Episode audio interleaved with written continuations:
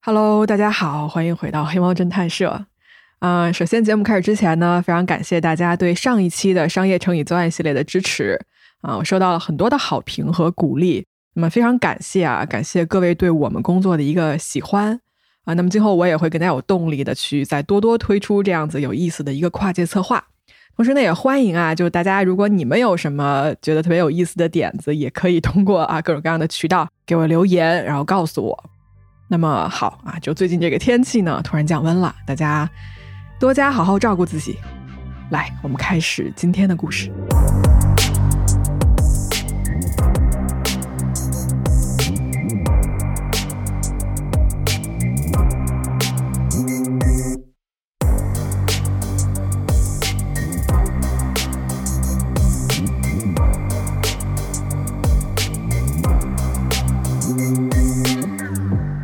故事的一开始啊，跟着我来到美国密歇根州一个叫做 Morris 这么一个小镇上啊。这个地方呢，有一个废旧汽车和机器的回收站。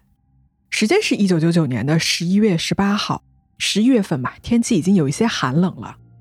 回收站里呢，是堆满了报废的汽车和这种被拆分成呃零件的各种废旧的机器。那么大家想啊，这种一阵寒风吹过哈，太阳很快就要落山，很快就要消失了。这个时候呢，大概是下午的五点多，快六点。在这个回收站的一角啊，有一个小房间，准确来说呢，是一间办公室。屋子里面啊，亮着灯啊，这个屋子里面放着一张办公桌。然后你要是环顾四周的话呢，可以看到一些什么饮水机啊、文件柜啊。那么坐在桌前的人是这个回收站的负责人，他叫做 Bruce Miller。Bruce 出生于一九五一年，他的父母呢是德国的移民。他出生在美国的一个农场里面，哈，那么他从小呢很喜欢汽车啊，就是拿到正式的驾照很多年前呢，他其实自己就学会了开车。他会小时候就试图在这个车子啊有故障的时候，就去找这些机械故障，然后试着去修好它。大学毕业之后的 Bruce，他在这个通用汽车找到了一份工作啊，负责这个发动机下线前的一个最后的检测。那么他干这个工作呢，干了三十多年之久。就在他快要退休的时候啊，他离开了这间公司，然后自己开了一家叫做 BND 的这么一家汽车配件公司。Bruce 这个人啊，你要是聊的话哈，就是他给外界的印象是一个勤奋的人，并且呢拥有很好的商业头脑。他开的这一家汽车配件公司呢，为他大概是攒下了一笔家业吧哈。在美国啊，这个报废汽车和这个机器零件的回收呢，是一项不错的生意。到了一九九九年的时候，这一年是刚刚应该是四十八岁左右哈。Bruce 他同时成为了这个报废汽车回收站的老板，就是他开了两门生意。Bruce 这人呢，他一生结了三次婚。一九九八年啊，也就是我们的这前一年，他刚刚呢跟他的第二任妻子离婚。而在今年呢，也就是一九九九年的时候，Bruce 娶了他那个汽车配件公司的一个女职员。呃，是一个跟他相差二十岁的女人，叫做 Sherry。虽然说啊，两个人年纪差的有点大，但是呢，并没有影响两个人相爱。哎，说回来，九九年十一月初的这一天，Bruce 在他的办公桌上呢，就是正好在处理一些文件。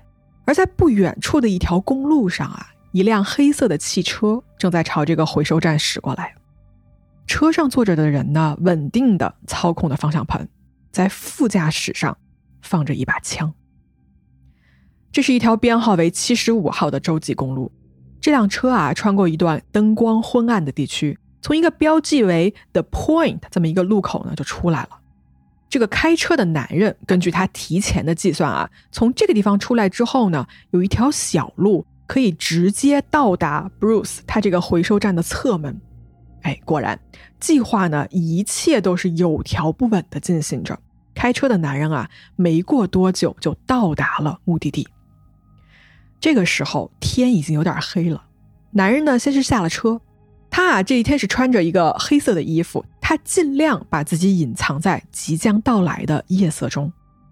不远处就是这个回收站的办公室啊，昏黄的这个灯光显示呢，Bruce 还在里面办公。男人这个时候啊就放轻了脚步，他慢慢的朝那个窗户走了过去。这个时候呢，他似乎犹豫了一下，突然啊一阵电话铃声。打破了沉默，这个男人停住了脚步，他躲在了一辆车的后面，因为距离这个时候已经如此之近啊，他几乎可以听到这个屋子里面 Bruce 拿起电话听筒跟对面的人说话的声音。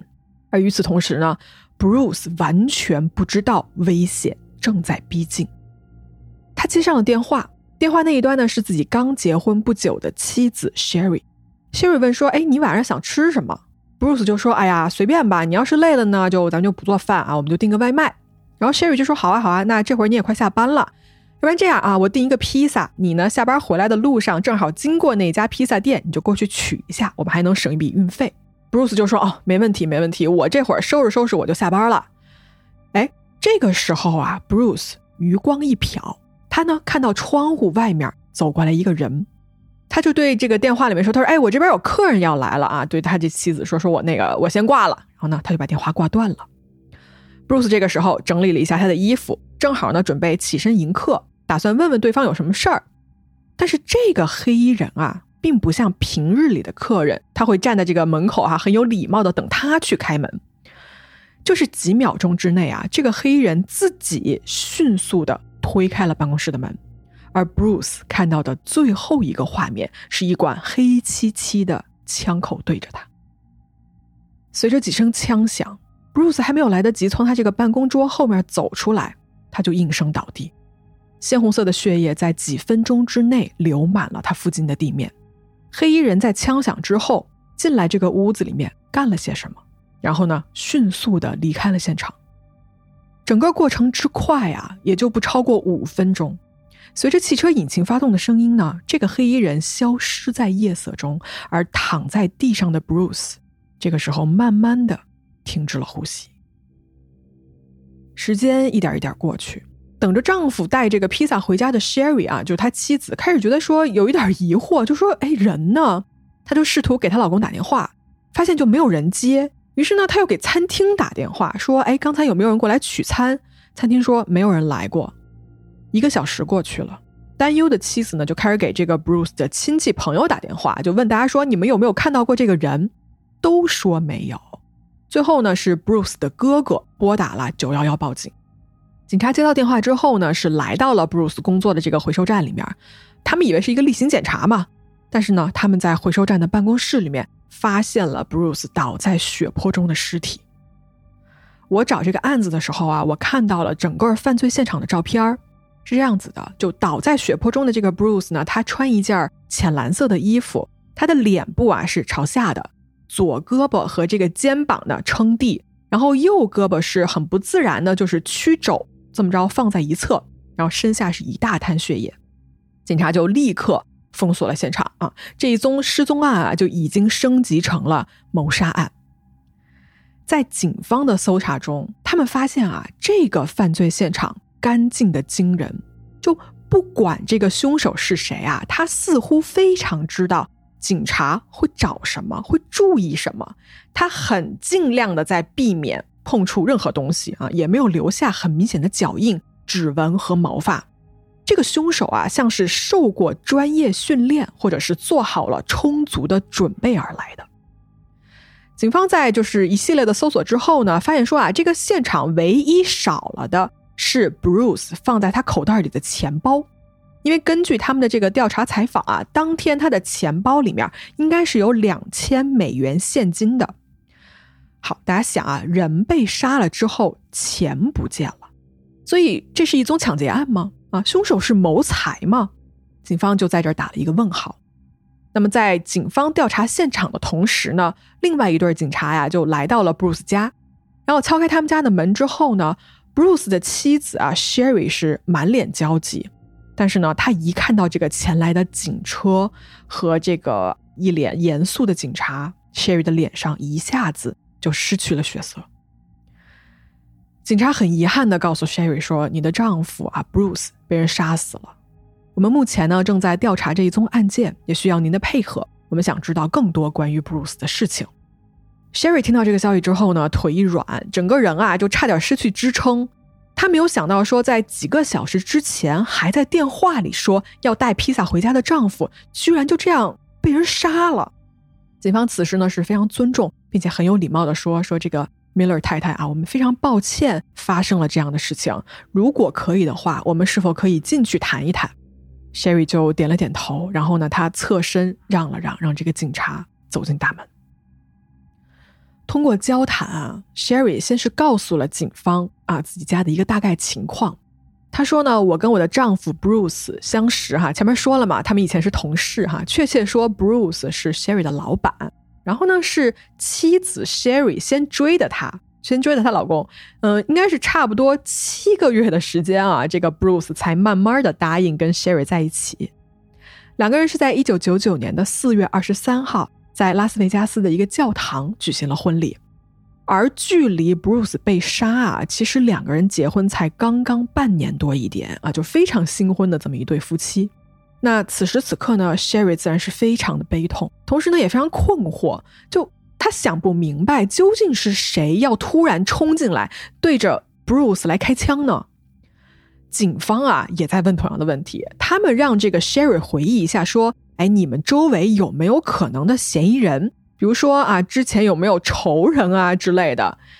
说实话啊，就是这种废旧汽车回收之类的活儿呢，其实每天要打交道的人非常杂啊，也有很多这种三教九流的人。毕竟你想啊，打开门做生意，那很有可能背后会牵扯到一些势力啊什么的哈，等等。嗯，但是哦，Bruce 应该是没有惹到所谓不应该惹的人的。哎，妻子 Sherry 呢想了好一会儿，哎，他突然想起来一个人，他说有一个人叫做 John Hodgson，谁啊？这个警察就拿着这个小本就开始记。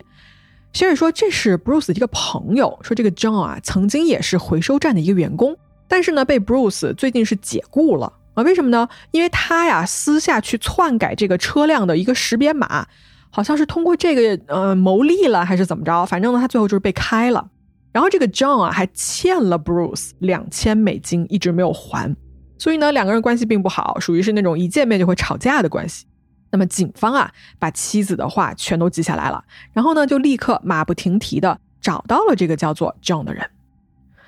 John 啊，他突然面对这个过来找他的警察，首先他是否认了哈，就是对方提出的所有怀疑。他说 Bruce 的死跟我是毫无关系的。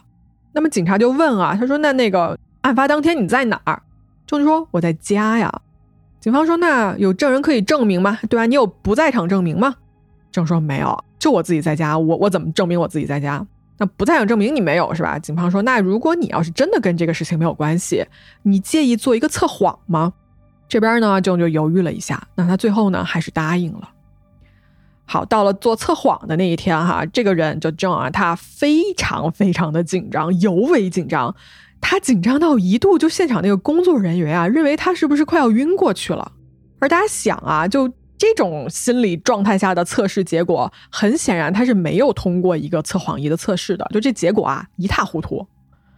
那到这儿，你说 John 他是不是真的有嫌疑呢？就警方目前拿到手里的只有对他的怀疑啊。那这个测谎仪的结果呢，并不能直接成为一个证据指控他还是怎么着的，而且呢，对他家的一个搜索呀，也没有发现任何凶器以及物证，嗯，所以其实是没有什么东西能把这个人跟这宗凶案是直接联系在一起的，所以呢，警方到这儿是缺乏实质性的证据来逮捕他的。那么随着时间一天一天的过去，Bruce Miller 被杀的这个案子啊，就这么冷了下来。而就当所有人对这个案子被破解的希望越来越渺茫的时候，突然有一天，这个案子来了一个一百八十度的大反转。距离在 Bruce Miller 啊被杀的六百多英里以外的另外一个小镇上，有一具尸体正在等着被发现，而随之而来的呢，是一个黑暗的秘密，即将让所有人都大吃一惊。我们把镜头调转一下。来到密苏里州一个叫做 Odessa 的小镇上，这个小镇啊，距离 Bruce 被杀的那个密歇根州的那个 Morris 啊小镇上有大概，我们刚才也说了嘛，六百多英里的一个距离。其实它是一个完全啊不搭嘎的一个地方啊，就是这俩地方。Odessa 是一个很标准的啊美国小镇，二零二零年的人口普查只有五千五百多人哈，相信当然了，二十年前人肯定会更少一些。那时间呢是两千年的二月十一号。确切来说呢，是在 Bruce 被杀后的三个月。这一天啊，有一个叫做 Lin 的女人，她跟她的丈夫呢住在一个啊，就是房子里吧。跟他们同一个屋子里面的呢，还有她丈夫的表弟。这个表弟啊，叫做 Jerry Lee Cassidy，他呢住在这个房子的地下室部分。这一天啊，Lin 有点生气了，因为呢，他这个叫做 Jerry 的表弟啊，就有一些酗酒的毛病。虽然呢，他也去参加了当地的一个是个叫什么 AA 嘛，就是那个互助协会啊，准备戒酒。但是另觉得呢，说，哎，这个表弟啊，就一直住在我们家这个地下室，也不付房租，就觉得吧，这事儿不合适哈，他就想找个机会跟这个 Jerry 聊一聊。但是很奇怪哦，就大家感觉说，哎，这几天都没有见到 Jerry 出来过。那你想啊，毕竟其实大家住在一个房子里面，你总会出来要吃个饭啊什么的。但是连续几天了，一点动静都没有，这是怎么回事呢？Lin 呢就跟她丈夫下楼，走到了这个地下室。而他们走过去之后呢，随之而来的呀，先是一股奇怪的味道，就感觉什么东西开始发臭了。再仔细闻一下呢，应该是那种血和肉啊暴露在空气中的味道。令这个时候鼓起勇气啊，就大胆的把这个门推开，发现哦，她这个丈夫的表弟 Jerry 啊，坐在他平时最爱坐的一张沙发椅上面，整个人呢头向右边偏着，然后坐在那儿一动不动。我找这个案子资料的时候，也找到了当时警方拍摄的这个现场的照片，为大家仔细描述一下啊。Jerry 他坐在这个上面的时候，是穿着一件深蓝色的上衣、浅色的牛仔裤，他的脸上啊血肉模糊，血从这个他的耳朵和嘴巴里面流了出来，然后凝结在他有一个胡须上哈，他留了一个胡子，然后他的左边膝盖上呢有一把手枪，另外呢膝盖上还放着一本书。这本书啊是一本圣经，然后这本书被翻到了马太福音的这个应该是第五章，上面写着一句古老的希伯来的训诫，说：“Do not murder, and anyone who murders will be subject to judgment。”翻译过来就是“不可杀人，杀人者必受审判。”大家想象一下，推开门的 Lin 肯定是被眼前的这一幕吓到了，她呢立刻跟丈夫拨打了九幺幺报警。那么警察来到现场啊，调查之后发现说，这是一起非常明显的自杀事件。法医给出的验尸结果是，这个自杀啊，应该是在两天前就发生了。嗯，Jerry 啊，用了他膝盖上那把手枪，然后呢，他把这个枪管塞到他自己的嘴里，扣动扳机自杀。没有人听到枪响。而且呢，大概在一天前啊，令的这个小女儿曾经就是走到地下室来过一趟，就给她送信。她送信的时候呢，其实离着距离是有点远的。小女孩看到 Jerry 坐在沙发椅上，当时呢以为他睡着了，所以就没有去叫他。他把这个信啊放下就走了。但其实殊不知呢，那个时候 Jerry 就已经自杀身亡了。当时坐在椅子上的其实是一具尸体。那么众人这个时候陷入了疑问。虽然 Jerry 啊没多久之前刚丢了工作，而且呢也离了婚，但是自杀这件事情，就想说真的走到了这么极端的一步吗？没有人知道他为什么要这么做，而且没有人知道导致他自杀的原因究竟是什么。而就在大家给他准备葬礼的时候啊，就收拾他这些遗物的时候，他们在 Jerry 的床头柜后面找到了一个黑色的公文包。哎，很奇怪哦，为什么在这个地方要藏一个公文包呢？众人这个时候打开了公文包，发现里面啊整理的非常整齐哦，就放着一些什么光盘、名片，还有那种三英寸的软盘哈，这个时代的记忆。然后有一个什么 B 超的胶片，还有很多打印出来的照片、电子邮件和网络的聊天记录，并且呢还有几封 Jerry 的亲笔手写信。一封信呢是写给他之前就他跟前妻生的那个小儿子 Kenny 的，还有第二封信呢是写给他的前妻的，第三封信写给他的父亲，第四封信写给他的律师。但是呢，这些信上都有一句警告的话，说 “Do not open alone”，不要独自打开。好，众人看到这句话就停了下来，他们约了一天啊，把这些信的收信人以及就包括律师嘛，都聚在了一起。按照 Jerry 的指示，准备一起打开这些手写信。而当这些人打开这些信，以及翻看 Jerry 整理留存下来的这些文件和资料之后，一个爆炸性的故事被展现在了世人的面前。这个故事里面充满了背叛、欲望、欺骗和杀戮。Jerry 自杀的原因被展示在了众人面前，而远在六百英里之外的那一宗我们最开始讲的那个莫名其妙的凶杀案，也终将迎来真相大白的一天。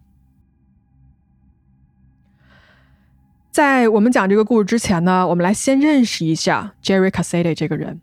Jerry，一九六零年的十月六号出生于美国的 Kansas City，他是四个儿子中间的老三。在成长的过程中间啊，Jerry 是一个非常听话的孩子，在学校呢表现也很好啊，他没有给父母惹过什么麻烦。在学校的棒球队呢，他也是一个炙手可热的棒球手。他非常喜欢乡村音乐，还有西部音乐。然后在课余的时间呢，他也会打一点零工，赚点这个零花钱。一九七九年啊，从高中毕业之后呢，Jerry 靠他自己打工啊，赚足了大学前两年的学费。所以呢，那两年啊，他是没有拿任何父母的一个经济资助的。嗯，那么后来他是读了密苏里的州立大学，然后在这个大学里面呢，他是选修了这个刑事司法专业，并且呢，立志将来啊要从事跟法律或者是执法相关的工作。在大学里面呢，Jerry 的表现啊非常出色。一九八三年，Jerry 以平均绩点三点八的成绩毕业之后呢，顺利的进入了警察学校。在警察学校里面，Jerry 就学会了，比如说如何保护犯罪现场啊，盘问啊嫌疑人，使用武器，解除他人武器，包括怎么去填写警察报告啊，等等等等哈，一系列一个专业的训练。在警校里面也表现得非常出色的 Jerry 呢，拿到了金牌的证书，并且呢是以全校第二名的优异成绩毕业的。毕业之后的 Jerry 加入了密苏里当地的警局，成为了一名巡警。Jerry 总体来说，他是一个品行非常棒的人，他也很为自己的目标愿意去付出努力。那么，为了成为一名更好的警察啊，Jerry 一直在努力工作。他呢参加了 FBI 的培训。参加了这个啊，密苏里州这个警长协会的这种相关的反犯罪培训，还参加了当地的特警队。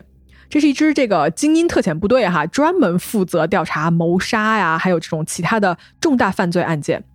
Jerry 他本人的一个敬业精神啊，在警局里面赢得了很好的一个声誉，甚至呢，还在当地的这个刑事辩护律师中都觉得他是一个非常诚实、非常靠得住的好警察。但是事情说到这儿啊。他肯定是要转折的，在警局待了这么些年呢，Jerry 也渐渐的发现了这个系统中啊，就运行的种种的这种冗余啊和复杂。他是一个非常耿直的个性哈，包括他也是一个非常一丝不苟的做事方式。于是呢，他就开始跟那种处于灰色地带的怎么说这些事情啊，有了一些明显的不同，甚至是冲突。比如说啊，当地警察局里面有很多对待囚犯的时候一些。不合法的执法行为，又或者呢，有很多这种以权谋私的情况发生啊，这都是 Jerry 非常看不惯的。在一九九二年的时候，Jerry 跟这个系统的矛盾是达到了一个巅峰的。他有一次啊，发现他们部门有一个关于绑架和谋杀的这个案件调查里面呢，有一份毒检报告是被作假了的，包括整个证据链里面的这个车牌号和口供都有被人为后期修改的痕迹。那 Jerry 看到这个，他肯定是憋不住的哈，他就开始追问这件事情，并且呢找来了同事啊，跟人当面对质。那么对方肯定是没法解释的嘛，被抓住了。但就是因为如此的正直和敢发声，Jerry 给自己啊惹来了很多麻烦。在九三年的时候，Jerry 突然被降职了。嗯，什么理由就也没有说什么理由，因为其实事情到这儿，就警局是不可能直接没有理由的就把他给开除掉的。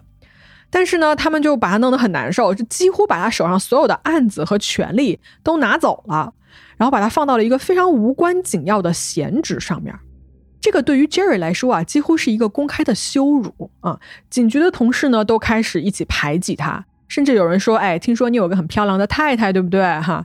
然后就露出那种不怀好意的笑容，就是那种他们也没把你怎么着，但是呢，就是让你处处不舒服。而事情进行到这儿呢，就屋漏偏逢连夜雨，在一次执勤的过程中啊，Jerry 腿部严重受伤，导致呢他经历了两次大手术，并且呢休了六个月的假期。等这个假期休完了之后啊，再次回到警局的 Jerry 就已经很明显的感觉到说这个地方已经不属于我了，他也不接纳我。于是呢，在九四年的时候，他正式辞职，回到了家，然后离开了警察这个行业。刚才我们其实也提了一下啊，Jerry 其实是结婚了的，他的太太叫做 Barbara，然后他们生了一个儿子啊，叫做 Kenneth 哈，小名 Kenny。除了这个亲生的儿子啊，就是他的妻子 Barbara，在他的前一段婚姻里面还有另外两个儿子。那大家想哈，就一家五口，Jerry 没有了工作，怎么养活呢？在二十世纪的九十年代中期，密苏里州的这个赌博业啊迅速发展，Jerry 去赌场应征了工作。那这个赌场呢，在给他做了一系列的这个背景调查之后啊，发现他是在当地揭露了这个。政府部门的一个腐败行为才被降职了的人，所以呢，他们很敬佩他的这个品格哈，就立刻给了他一份工作。那么，Jerry 在一九九四年七月份就加入了当地的一家赌场啊，因为他的这个前警察的背景啊，他就担任了赌场的安全主管这么一职。故事听到这儿啊，听起来还是很不错的，毕竟呢，他又重新找到了工作，然后还算是比较对口吧哈。如果 OK 的话呢，他应该是可以重振精神，然后把生活继续下去的。但是很可惜，没有啊。之前的经历啊，给了 Jerry 巨大的打击，他开始对这个酒精变得痴迷，同时呢，也患上了抑郁症。我个人说到这儿的感觉啊，就是说 Jerry 这个人，他毕生的梦想就是做一名正直的警察，而当残酷的现实给他如此沉重一击的时候，我觉得他的崩溃。他整个世界观的崩塌啊，也是可以理解的。那么在九六年的时候呢，Jerry 开始啊，就除了担任这个安全主管之外呢，还担任了赌场的一个赌博游戏的主管，并且呢，他还学会了怎么去当一名发牌员。他就开始把越来越多的时间呢，就花在了这个赌场的酒吧里面。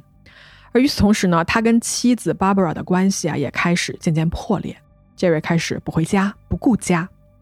而他的妻子 Barbara 是一名事业非常成功的女性，哈，她自己是在一家律师事务所工作。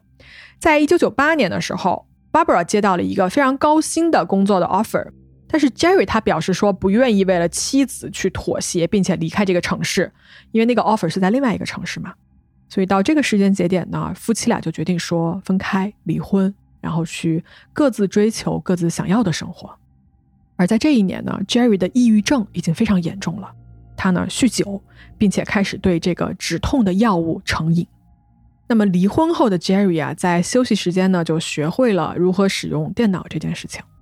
第一次接触网络的 Jerry 发现说，这是一个多么光怪陆离的地方哈，就是你可以隐去你的所有信息，做任何你想做的事情，成为任何你想成为的人。他呢就开始大量的浏览这种情色网站啊，然后在这个成人的聊天室寻找一个性伴侣。在一九九九年四月的某一天，Jerry 在这个聊天室啊遇到了一个女人。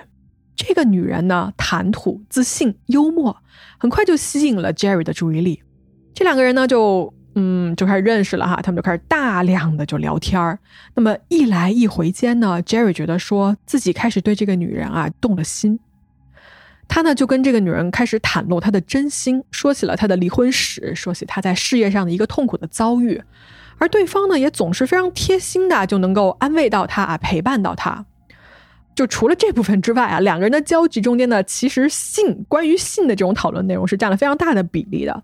他们的这个对话中间常常会互相调情哈。这个女人给 Jerry 发过来一些自己比较暴露的照片儿，然后在两个人关系越来越紧密了之后呢，他给 Jerry 寄过来了一卷那个录影带，然后上面写着说 “For Jerry only” 啊，只给 Jerry 看。这是一卷自拍的信录影带，里面几乎就是跟色情片是一模一样的情节。嗯，大家想象吧，就 Jerry 看到这儿是肯定是非常上头了，对吧？啊，一来二去，两个人的关系呢就好的不得了。Jerry 呢就渐渐觉得说自己啊根本离不开这个聊天室里面认识的女人。他们两个在相处了几个月之后呢，就决定见面。这个女人就告诉他说啊，他说这样。我呢，扮演成一个来你们赌场游玩的人，然后呢，我会穿着非常性感的衣服，在当天晚上呢，我就要走到你负责发牌的那个牌桌前，我坐下来啊，然后两个人就是假装不认识。Jerry 觉得说这个计划简直是太浪漫了啊，这根本就是一场完美的爱情。这个啊漂亮性感的女人马上就来到自己身边了，而这一切呢就如同计划的一样，这个女人啊当天晚上真的到了 Jerry 上班的赌场，他们见面了。不仅见面了，他们还在酒店度过了好几个晚上。这个时候的 Jerry 啊是被幸福淹没了，他觉得自己爱上了这个人。当他们在一起的时候呢，这俩人啊就开始计划自己的未来，然后比如说一起出游的旅行啊，等等等等的。在交谈中呢，女人告诉他说：“我啊是一个非常有钱的富婆啊，我这个名下呢拥有很多的产业，并且呢我正在经历一场非常复杂的离婚官司。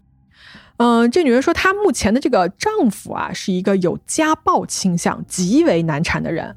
那么为了能躲过这一段婚姻呢，她。”已经筋疲力尽了，但是哦，这个女人就话锋一转，她说：“我很有钱，哎，我可以来帮你，Jerry 啊，你的事业对吧？你想完成的梦想，这些事情你都可以 count on me 啊，就是靠我来协助你一臂之力。”那 Jerry 就心想说：“我这是什么好运气啊？就对方居然对我这么好，还是个富婆。”于是呢，就更加义无反顾的爱上了对方。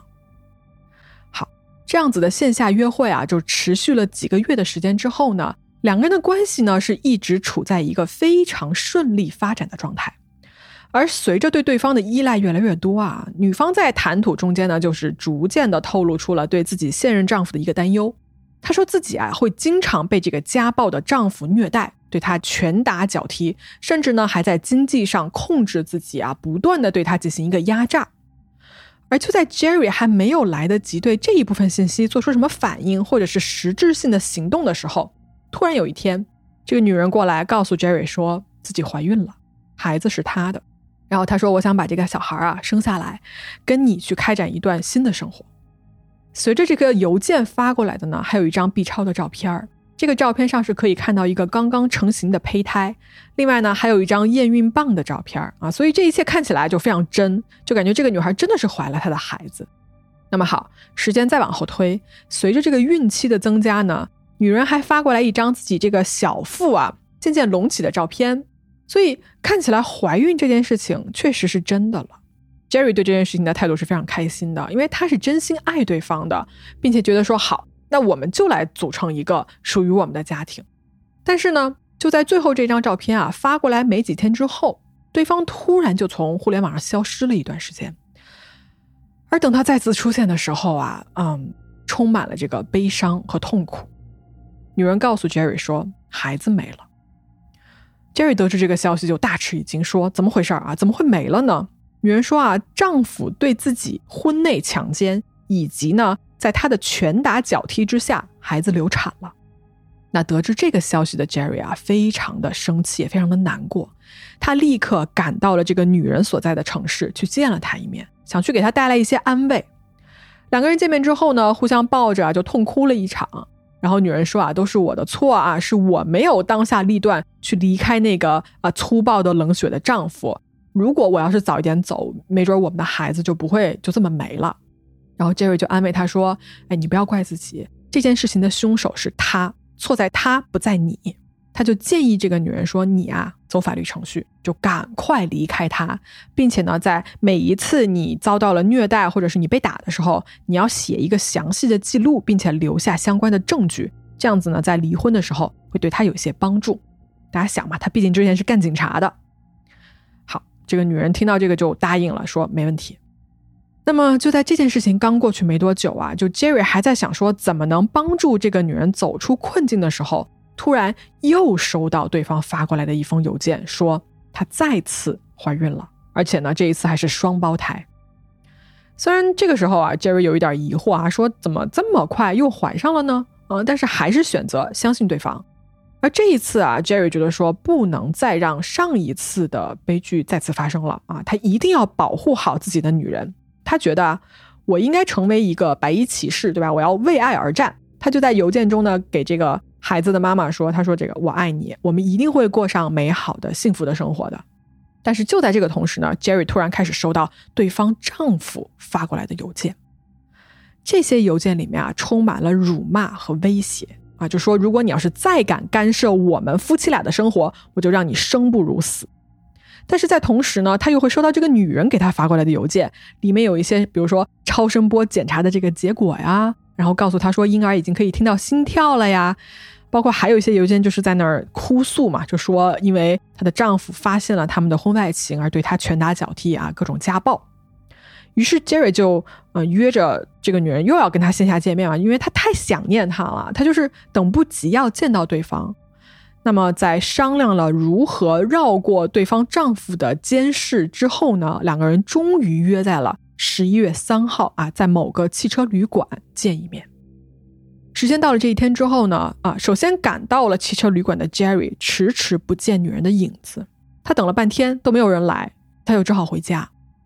当他很失落的回到家之后啊，在他的邮箱里面看到了一封新的邮件，发件人是对方的丈夫。Jerry 点开邮件，里面写到说：“你不要再打扰我们了。我的妻子啊，身材越来越胖了啊，她不喜欢这样子。她已经决定去堕胎了。我们是绝对不会留下这对双胞胎的啊，什么私生子之类的，就这么说。然后邮件就非常粗暴的结束了。嗯，Jerry 看完这个邮件呢，就大家可以想象嘛，他的情绪就陷入了一个暴怒，然后包括他也很无助，因为他没有办法控制对方的任何行为。哎，怎么办呢？” Jerry 陷入了沉默，而就在他还没有想出什么实质性的办法的时候呢，十一月七号啊，他又收到了一封对方丈夫发过来的邮件，里面写着说：“我的妻子已经完成了流产手术，她感觉好多了。”然后呢，下面是一大段对他的嘲笑，然后还有一段是什么他跟他自己妻子的一个性生活的详细描述，就看起来是要故意去激怒 Jerry。最后呢，他写到说。谢谢你啊啊！因为你的出现，我跟我妻子的关系更好了。Jerry 看到这封邮件之后呢，他找了个机会给那个女人打了一个电话。在那个电话里啊，他听到了一个完全不同版本的故事。女人告诉他说啊，是自己的丈夫疯狂的殴打自己，而且呢，他其实根本就没有去做流产手术，就孩子啊还在啊，双胞胎还在。但是呢，在她的这个丈夫的威逼和殴打之下，她说：“我自己真的，我都不知道我还能活几天，还能不能再活着去见到你。”随后呢，女人还发过来很多这种自己的胸部啊、腹部啊、腿部啊，就是布满了这种紫黑色淤青的一个就被打的照片嘛。杰瑞看了之后就非常的心痛，他就对自己这个深爱的女人说：“他说你需要我做什么？就只要你能好起来，我可以为你做任何事儿。”于是。两个人定下了一个计划，这是一个杀人计划，而目标呢，就是女人的丈夫。好，听到这儿啊，相信常听黑猫的朋友其实早就已经猜到了，这个女人她的名字就叫做 Sherry Miller，也就是我们最开始的那个案子里面被杀的 Bruce 的妻子。Sherry 这个人呢，因为在最开始的时候我只是一笔带过啊，相信呢在这儿各位也感受到了。他其实啊，不是表面上看着的那么无辜，他只是一个受害者的家属而已。那好，我们来看一看 Sherry 这个人到底什么样。Sherry Paulette Miller，一九七一年十月十三号出生在密歇根一个叫做 Flint 的地方。他呢，出生在一个中产阶级家庭里面啊。他出生之后不久啊，父母就离婚了。他跟他的生父关系是非常差的哈，几乎可以说是没有什么联系的。一直是被妈妈带大的 Sherry 啊，其实她的童年呢，在母亲后来组建的这个新家庭之下，留下了不可磨灭的阴影。是什么呢？她七岁的时候啊，就受到了这个来自两名家庭里面男性亲戚的性侵和虐待。而作为一个孩子呢，他不懂求救，这个秘密啊，一守就是七年多。在十四岁的时候，Sherry 才鼓起勇气告诉了妈妈这件事儿。Sherry 立刻被送去接受一个心理治疗，而他的妈妈呢，因为这个事情再次离婚。但是呢，这一段经历在他的心里是造成了一个影响啊，是不可能被完全抹去的了。成年之后的 Sherry 啊，就平日里呢，他不是一个特别引人注目的人哈，他留着一个金褐色的短发，然后脸型是比较修长，一双淡褐色的眼睛呢，可以说是炯炯有神。他后来啊，在接受采访的时候，他说到啊，因为这个童年遭受的虐待，他觉得呢，男人是不值得信任的，相反呢，是应该被拿来利用的。而在他一次这个后期接受采访的时候啊，他说，一个男人对我来说远远不够，我需要更加多样化的选择。从十四岁开始，Sherry 跟这个毒品以及烟酒沾染上了关系。从此之后呢，这个路啊就越走越偏。她十六岁那一年离家出走，十七岁的那一年就怀上了第一个孩子，并且呢结了婚。一年之后，也就是一九九一年，她的大儿子 Tommy 啊刚生下来没多久，Sherry 就跟丈夫离了婚。在一九九三年的五月，她怀了第二个孩子，生下了二女儿 Angela。九四年的时候。Sherry 第二次结婚，并且呢，在九五年的六月份生下了第三个孩子 Buddy。她的第二段婚姻呢，也没有持续多长时间哈，六个月之后她就离婚了。理由呢是丈夫对自己包括孩子有暴力攻击的行为。在离婚官司里面啊，Sherry 赢得了孩子们的抚养权，她一个人带着三个孩子，在一家医院呢，就是做这个护士助理的一份工作，直到一九九七年。Sherry 在一家名叫 BND 的汽车公司找到了一份新工作，并且呢，在这里认识了她的第三任丈夫，也就是我们之前提到过的 Bruce Miller。Sherry 和 Bruce 的关系呢，是从 Sherry 对 Bruce 的这个追求开始的。首先啊，Sherry 对这个汽车零件这件事情啊，并不是知道的特别多。他在这份工作之余呢，他其实还有一个兼职，就是卖这个玫琳凯的化妆品。他在这个汽车公司里面设立了一个男士古龙水免费样品的一个小台子，然后呢，他每天就打扮的非常的啊妆容精致，发型完美。他会经常主动啊约他老板 Bruce 就出去喝酒聊天儿，然后这个过程呢是持续了好几个月的时间，就是很明显啊我要追求你。一开始 Bruce 是没有答应的，因为因为 Sherry 小他二十岁，就这个年纪吧，可以做他的女儿了。但是最后呢，Bruce 还是答应了啊！他不但接受了 Sherry，也接受了 Sherry 的三个孩子，将他们视如己出。在一九九九年初啊，Bruce 买了一颗两克拉的钻戒向 Sherry 求婚，然后 Sherry 呢答应了。在同年的四月二十三号，在教堂里啊，这一对新人接受了众人的祝福，结为夫妻。婚后呢，Bruce 对 Sherry 非常好。他负责了妻子和这三个孩子的起居饮食，并且呢，鼓励 Sherry 再去寻求心理咨询的帮助，以此来摆脱啊他这个童年留下的阴影。与此同时呢，Bruce 决定正式的去收养 Sherry 的孩子，在法律上成为他们的一个正式的监护人。这个过程啊是非常复杂的啊，需要多轮的申请和法院的批准。但是 Bruce 坚决的就决定说啊，我要对这个家庭、对 Sherry 的孩子们负起一个应有的责任。但是大家想啊，在这一切都有条不紊的进行的时候，Sherry 在家里坐在他的电脑面前，敲打着一封一封的邮件，给他网络上的这个情人 Jerry。两个人的关系从线上认识发展到了线下。在 Jerry 那边得到的信息啊，说 Sherry 呢是一个可怜的啊，被丈夫虐待和殴打的女人，然后怀了他的孩子，还怀了两次。其实啊，Sherry 早就在生下她第三个孩子之后，就做了这个输卵管的一个结扎的手术，就她怀孕的几率其实是很小很小的。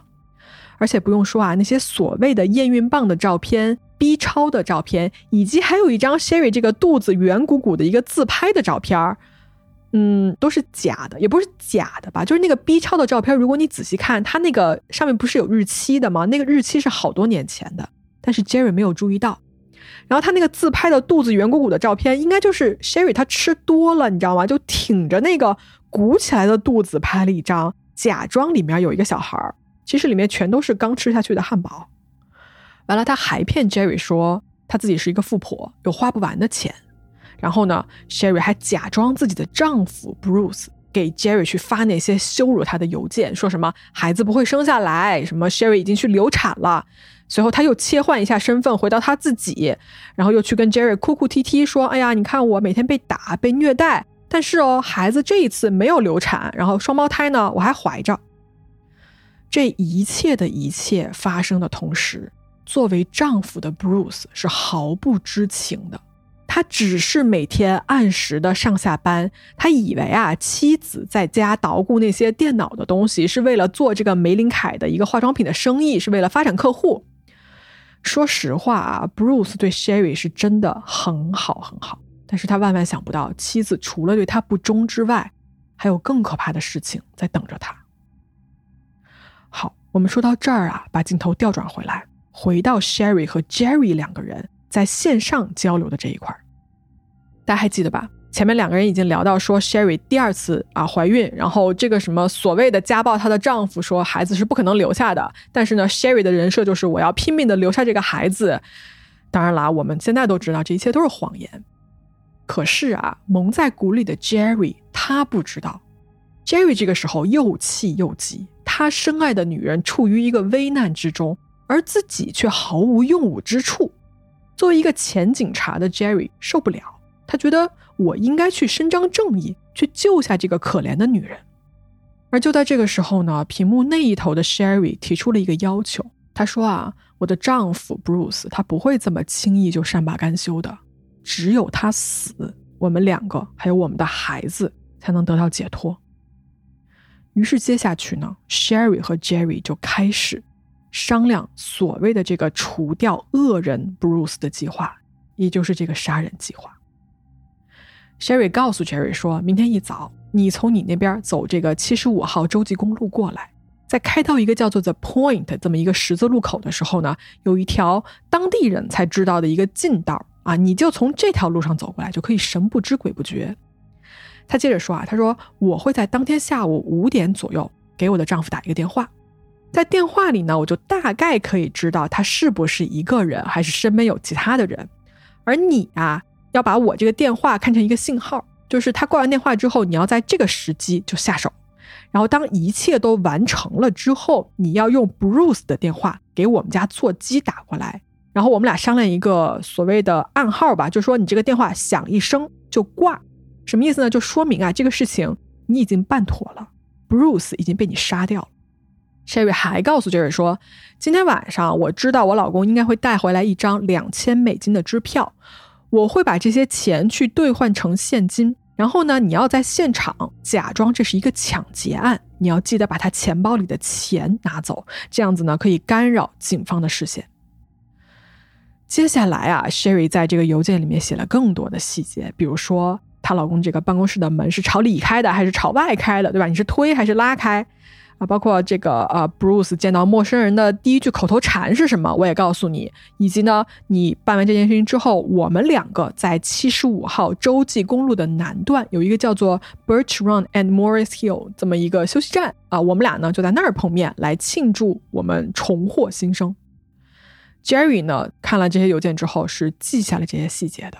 当然了啊，作为这个恋人的双方啊，这些细节在对完了之后，两个人又互相说了很多表白的话，比如说什么“我永远爱你啊啊，亲爱的，我们一定会永远在一起啊”之类的话。随后呢，他们这个谈话就是根据后来警方查到的资料嘛，是在八号的凌晨一点四十结束的。而 Jerry 接下来没有睡觉，他呢关掉了电脑，收拾好了家里的一把猎枪，走出家门，坐进了自己的车里，踏上了这一段六百英里的。杀人旅途。接下来的画面我们也知道了。八号晚上，天快黑的时候，Jerry 走进了 Bruce 的办公室。Bruce 抬头一看啊，是一个陌生人啊，就正想问对方是谁，需要什么帮助。但是呢，作为不速之客的 Jerry 只说了一句话：“说你好，我是 Jerry。”然后他端起手中的猎枪，屏住呼吸，用他的食指扣动了扳机。就在那一瞬间。Bruce Miller 的喉咙和胸部血肉横飞，他被强大的冲击力往后推，然后侧身向地上倒过去。他躺在一个散落着烟头的地板上，伤口啊就不断的有鲜血往外涌。而另外一边的 Jerry 呢，走向了 Bruce，他用手啊伸进他这个衬衫口袋里，那里面呢果然如 Sherry 之前计划的一样，装着一叠热乎乎的还有体温的钞票。他取走了钱。另外还拿走了 Bruce 的钱包，把这一切呢做成是一个抢劫的现场。而作为前警察的 Jerry 有着丰富的反侦查意识，这个现场他知道将来警察来了之后会去找什么，所以他小心翼翼的没有留下任何的线索和痕迹。按照规定啊，他拿着 Bruce 的手机拨通了 Sherry 他们家座机的电话，响了一声就挂断了。然后呢，他走出了办公室。将车开出了大院，几分钟之后，他就驾驶在了高速公路上。这一切呢，用时非常快，哈，处理的非常干净，就如同他和 Sherry 事先计划好的那样，完美。好，这个案子讲到这儿啊，基本上案发的经过大家都了解了，然后人物的关系大家也都明白了，不难理解啊，为什么这个案子会渐渐的变冷啊？因为确实，只要当事人没有出来说，从作案的手法来看呢，警方的确是不太好找到任何突破点的。特别是作为这个受害者家属的 Sherry，他又将这个警方的视线转移到了那个前同事，大家记得吧？那个叫做 John 的人身上。嗯，那警方更加没有往正确的地方去调查了。但是呢，我们来看一下后续啊，就是在 Bruce 死了之后，这一切就按照 Sherry 给的剧本来发展了吗？就说 Jerry 跟 Sherry 这一对儿真的就美满的在一起了吗？事实上呢，并没有。在 Bruce 死之后啊，Jerry 迫不及待的想跟 Sherry 开始新生活，但是对方呢，却来了一个一百八十度的大转弯。Sherry 对 Jerry 的这个态度啊，忽然就开始变得就冷淡下来了哈。根据后来其他的很多证人吧给出的口供，这段时间里面呢，Sherry 就大量的参加各种各样的 party，然后表现的就跟一个刚刚丧失了伴侣的人是完全不一样的。而没过多久，Sherry 就有了新的男朋友，就把 Jerry 给抛到了一边。被冷落的 Jerry 啊，突然就冷静下来了，他开始反思整个过程中的一切啊，就。越想越不对劲，比如说呢，第一次 Sherry 说她流产的时候啊，她的细节是这么说的哈，她说她是她的丈夫 Bruce 在他们家这个泳池旁边强奸了她，导致她的流产。但是 Jerry 想起来啊，就是 Sherry 他们家这个泳池并不是一个隐蔽的后院还是什么的，是一个距离邻居和外面这个街道非常接近的地方，就几乎是一览无余的。那么，如果是强奸真正发生的话，按照 Sherry 他描述他自己当时的一个反抗的程度，为什么没有任何的目击者或者是任何的邻居来报警呢？而就在 Jerry 要开始他自己的调查的时候，他突然得到了一个新的打击，就是 Sherry 跟那个新交的男朋友订婚了，就完全没有顾及他的存在。Jerry 这个时候才回过神来，他被利用了，他试图去跟 Sherry 联系。要求啊，两个人线下再见一面，把事情说清楚。那么，经过了一番讨价还价之后呢，对方终于答应了。Jerry 就飞到了他的城市里面。两个人再次见面的时候呢，Sherry 就一改当年的热情，他非常冷漠的告诉 Jerry 说，一切都结束了啊，自己即将嫁给一个新认识的男人。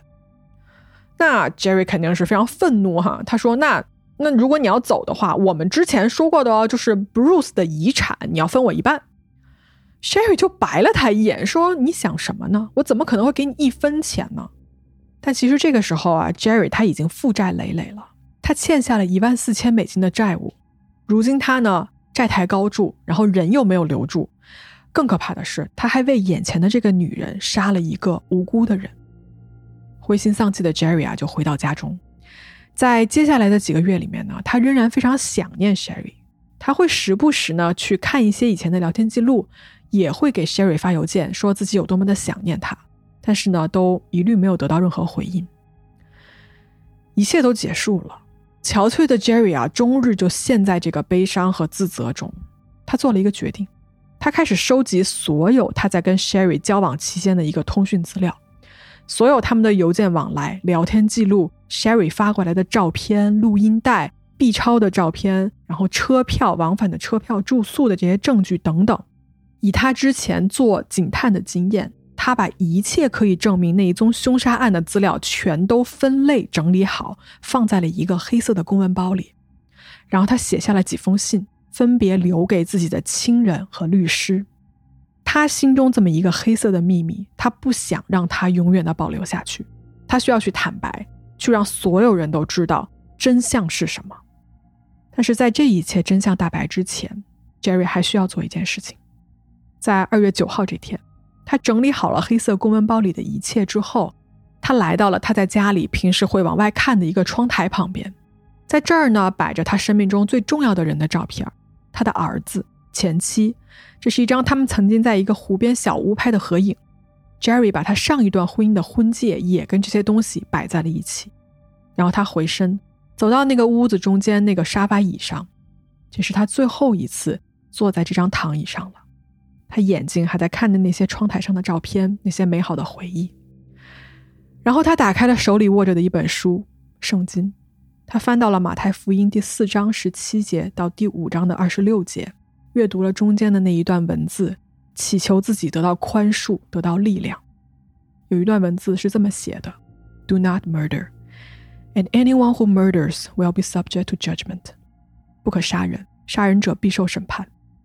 他将这些文字读了一遍，然后拿起了他早就准备好的一把手枪，将冰冷的枪管放在自己嘴里，深呼吸了最后一口气，扣动了扳机。在一声枪响之后，一切都恢复了宁静。这就是整个。连环案的全部案发经过了。这个案子中间的两个男人最后都以死亡为结局。在 Bruce 死之后，Sherry 作为他的遗孀得到了他在 BND 公司大概是五万美金的一个存款。然后呢，他又把这个汽车回收站转手给卖了啊，卖了大概是十万美金。但是呢，还没等到他可以享受这笔钱，警方因为 Jerry 留下的公文包的资料，立刻把他逮捕了。并且以谋杀罪将他告上了法庭。这个案子啊，一爆出来就瞬间成为了全美关注的焦点。在两千年的十二月十二号，Sherry 的案子正式开庭审理。在法庭上呢，检方声称啊，Sherry 是一个无情的人，他用自己的控制手段，通过互联网达到将自己的丈夫杀死的目的。他的动机就是想要钱。但是因为跟 Bruce 直接离婚分不到多少钱，而如果 Bruce 是意外死亡的，那么他可以分到更多的钱，所以他就起了杀心。而在 Sherry 这边啊，就辩方律师说根本就不是这样，这只是一次糟糕的婚外情。但是呢，杀人这件事情跟我的当事人无关，是对方 Jerry 在得不到爱之后呢，杀掉了 Bruce，这一切是出于什么嫉妒，对吧？爱而不得。然后呢，在他最后自杀之前，决定去演出这么一幕。为的是什么呢？就是要报仇，要把 Sherry 一起拉下水。但其实啊，辩方的这个说法是站不住脚的，因为 Jerry 留下的那一大包整理好的证据实在是太过于条理清晰，其中涉及的对话时间线、互相交错的地点和佐证的证据非常的复杂且数量巨大，几乎没有全盘设局造假的可能性。那么这个案子陪审团怎么看呢？啊，一开始啊，陪审团是达不成一致的。他们十二个人里面有几个人觉得说，有没有可能确实是有一部分聊天记录是造假的？所以在审议的第二天啊，陪审团就告诉法官说，他们无法达成一致。但是法官要求他们继续讨论啊，继续工作。经过了艰难的十七个小时，终于呢，陪审团达成了一致。法官宣布，Sherry Miller。谋杀罪成立，被判终身监禁，不得假释。同时呢，他的二级谋杀罪也成立，被判五十四年到八十一年的监禁。大家听到这儿哈，是不是觉得这个案子就应该尘埃落定了？哎，还没有。被判刑的 Sherry 啊，他不服，他提起了很多次上诉。每一年呢，他的上诉都被驳回，但是每一年啊，他又再次上诉。在二零零七年的时候，他在狱中呢被诊断出患有创伤后应激障碍和其他的这个精神类的疾病。在零八年的时候啊，就他入狱了大概是八年之后，联邦法院推翻了对他的定罪，并且下令对他重新审判。哎，为什么呢？理由是什么呢？法官认为啊，Jerry 的遗书不应该被法庭采纳，也不应该被陪审员看到。原因是因为啊。Jerry 已经死亡，那么已经死的人是无法接受法庭的交叉讯问的。那试问说，你如何去反驳一个死去的人的话呢？所以他们觉得说，对于被告来说是不公平的。那么好，Sherry 在二零零九年的七月份再次被传讯上法庭，罪名是二级谋杀罪和共谋谋杀罪。那他在交纳了十万美金的一个保释金之后呢，获得了自由。那么接下来啊，这个案子就是一个旷日持久的各种对抗，从这个联邦的地区法院、巡回上诉法院，一直打到了美国最高法院啊。具体这个法庭上的争斗啊，我就不在这儿再给大家细讲了，要不然这一集真的就得分上下两集了啊。就简单说一下最后的结果吧。巡回上诉法院啊，维持了联邦地方法院对 Sherry Miller 的一个定罪和审判啊，他时至今日仍然在监狱中服刑，而他被判罚的这个刑期啊，依旧是跟之前是一样的，还是一个终身监禁。值得一提的是呢，从最开始的不认罪，说一切都是 Jerry 这个人栽赃陷害的，或者是说他是一个报仇的这么一个说法，到多年过去之后啊，在二零一六年的时候，Sherry 给负责他这个案子的法官写了一封长达四页的信，在这封信上呢，他承认了一切。就是他承认了自己所有在这个案子里面扮演的全部角色。我找到了这封信的原文啊，大家感兴趣可以去黑猫的公众号看一眼。其中有几段是这么写的哈，我节选了一下。他怎么说的？他说：“每当我想起那十六个小时的等待，直到 Bruce 的生命结束，什么意思啊？就是十六个小时，就是从这个 Jerry 关掉电脑出发到杀害 Bruce 中间隔的那十六个小时，也就是说。” Sherry 在这个十六个小时里面什么都没干，就在那儿等着丈夫被杀嘛。好，接着她怎么写？她说：“我很抱歉，我真的很抱歉。Bruce 是一个特别好的人，他从未伤害过我和我的孩子，他所做的一切都是为了爱我们。他想收养我的孩子，他是唯一一个因为我是我而爱我的男人，我却把他杀了。他甚至都没有对我大声说过话，他给了我想要的一切，我甚至都不需要为此而付出什么。”我伤害了很多人，毁掉了很多人的生活。我知道是时候说出真相了，虽然你们早就知道真相是什么。我很高兴我没有逃脱法律的严惩，我将继续尽我所能，以 Bruce 的名义将他的一切延续下去。在当今的这个世界里面，我恳求你们可否让我为这些受害者们做些什么？我知道我不配要求任何东西，但是亲爱的 Fullerton 法官啊，我内心深处。我想结束这些谎言，我所说的将是全部的真相。这封信大家可以去读一读哈，不知道你们读了之后作何感想？好，以上啊，这个今天这一集我已经说这句话，可能好像是第几遍了，就是以上是这个案子的全部事实部分了。一般呢，在讲案子的最后啊，我会去跟各位聊一聊这个案子中间的一些犯罪心理的部分。但是呢，今天这一集呢，我想留给正在听节目的你。你们觉得 Sherry 这个人的心理是否正常啊？当然了，我们都不是专业的这个门类的心理的医生哈，不可能给什么诊断。但是你听到这儿啊，你觉得他是一个什么样性格的人？他跟一般人、跟常人有一些什么不太一样的特质呢？哈，比如说自恋啊、控制欲、毫无共情能力等等等等的。而你觉得，就 Sherry 做下这一切的动机是什么？而他又为什么要这么做呢？评论区跟我聊一聊，你是怎么看的吧？好，今天的故事呢，就给大家讲到这儿。感谢你收听黑猫，祝你有一个开心的一天。我们下次见啊，拜拜。